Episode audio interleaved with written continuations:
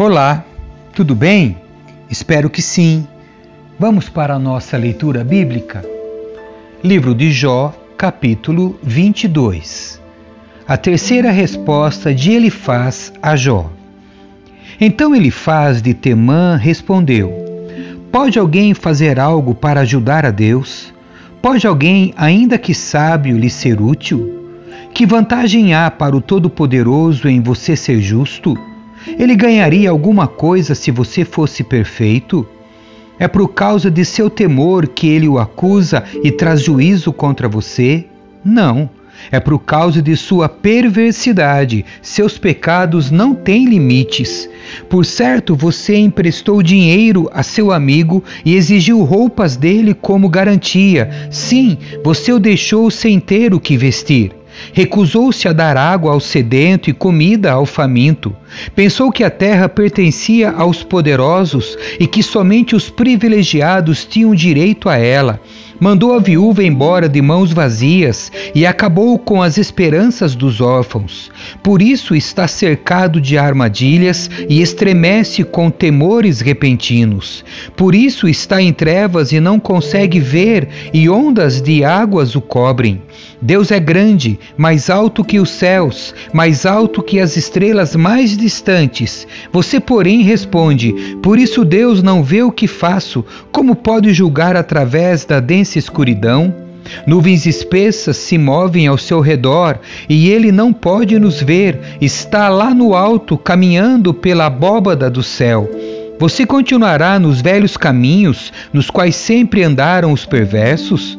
Eles foram levados em tenra idade, os alicerces de sua vida foram arrastados pela correnteza, pois disseram a Deus: Deixa-nos em paz. O que o Todo-Poderoso pode fazer conosco? E, no entanto, foi ele que lhes encheu o lar de coisas boas, por isso quero distância desse modo de pensar. Os justos se alegrarão ao ver a destruição dos perversos, e com desprezo os inocentes zombarão deles. Dirão: Vejam, nossos inimigos foram destruídos e suas riquezas consumidas pelo fogo. Sujeite-se a Deus e terá paz, então as coisas lhe irão bem. Ouça as instruções de Deus e guarde-as no coração. Se voltar para o Todo-Poderoso, será restaurado, portanto, coloque sua vida em ordem. Se abrir mão de sua cobiça por dinheiro e lançar no rio seu ouro precioso, o Todo-Poderoso será seu tesouro, ele será sua prata de grande valor. Então você se alegrará no Todo-Poderoso e levantará os olhos para Ele.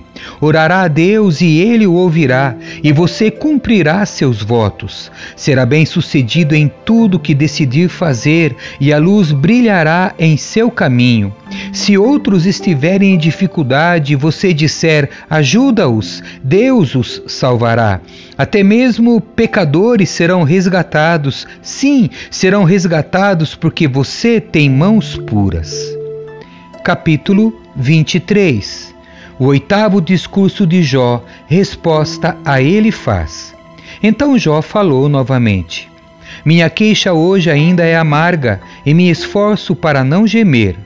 Se ao menos eu soubesse onde encontrar a Deus, iria a seu tribunal. Exporia minha causa e apresentaria meus argumentos. Ouviria sua resposta e entenderia o que ele me dissesse. Acaso ele usaria seu grande poder para discutir comigo? Não. Ele me ouviria com imparcialidade. Os justos podem lhe apresentar sua causa meu juiz me absolveria de uma vez por todas. Se vou para o leste, lá ele não está. Sigo para o oeste, mas não consigo encontrá-lo. Não o vejo no norte, pois está escondido. Quando olho para o sul, ele está oculto. E, no entanto, ele sabe aonde vou. Quando ele me provar, sairei puro como ouro. Pois permaneci nos caminhos de Deus, segui seus passos e nunca me desviei. Não me afastei de seus mandamentos, dei mais valor às suas palavras que ao alimento diário. Mas, quando ele toma sua decisão, quem pode fazê-lo mudar de ideia? Ele faz o que bem deseja, portanto, fará comigo tudo o que planejou. Ele controla meu destino. Não é de admirar que eu me apavore em Sua presença. Quando penso nisso, entro em pânico. Deus fez meu coração desfalecer. O Todo-Poderoso me encheu de medo. A escuridão me seca, há trevas densas e impenetráveis por toda parte. Capítulo 24 Jó pergunta por que os perversos não são castigados. Porque o Todo-Poderoso não marca uma data para seu juízo? Porque os que o conhecem esperam por ele em vão? Os perversos mudam os marcos das divisas, roubam rebanhos e os trazem para seus pastos, levam o jumento que pertence ao órfão e exigem o boi da viúva como penhor. Os pobres são empurrados para fora do caminho e os necessitados se, se escondem para se proteger. Como jumentos selvagens nas regiões áridas, passam todo o tempo em busca de comida. Até no deserto procuram alimento para os filhos. Fazem a colheita de um campo que não semearam e recolhem as uvas nas videiras dos perversos. Passam a noite nus e com frio, pois não têm roupas nem cobertas. Encharcados pelas chuvas das montanhas, encolhem-se junto às rochas por falta de abrigo. Os perversos arrancam o filho da viúva do seio dela, tomam o bebê como garantia por um empréstimo. Os pobres andam nus por falta de roupas, colhem alimento para outros enquanto passam fome. Espremem azeitonas para obter azeite, mas não podem prová-lo. Pisam uvas para fazer vinho enquanto passam sede. Os gemidos dos que estão para morrer sobem da cidade, e os feridos clamam por socorro, mas Deus não faz caso de seus lamentos. Os perversos se revoltam contra a luz, não reconhecem os caminhos dela, nem permanecem em suas estradas. O assassino se levanta bem cedo para matar os pobres e os necessitados. À noite ele se torna ladrão. O adúltero espera o cair da noite, pois pensa: ninguém me verá, esconde o rosto para ninguém o reconhecer. Os bandidos arrombam casas à noite e dormem durante o dia, não estão acostumados com a luz. A noite escura é sua manhã, aliam-se aos terrores da escuridão. Mas como espuma num rio, desaparecem. Tudo que possuem é amaldiçoado e temem entrar nas próprias videiras. A sepultura consome os pecadores, como a seca e o calor consomem a neve.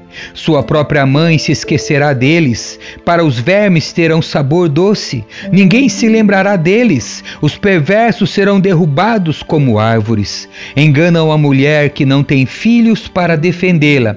Não socorrem a viúva viúva necessitada. Deus, em seu poder, leva embora os ricos, ainda que prosperem, não têm garantia de que viverão. Talvez lhes seja permitido ficar em segurança, mas Deus os vigia sem cessar. Ainda que sejam importantes agora, depressa desaparecerão, como todos os outros, cortados como espigas de cereal. Acaso alguém pode afirmar o contrário? Quem pode provar que estou errado? Amém. Que Deus abençoe você. Tchau.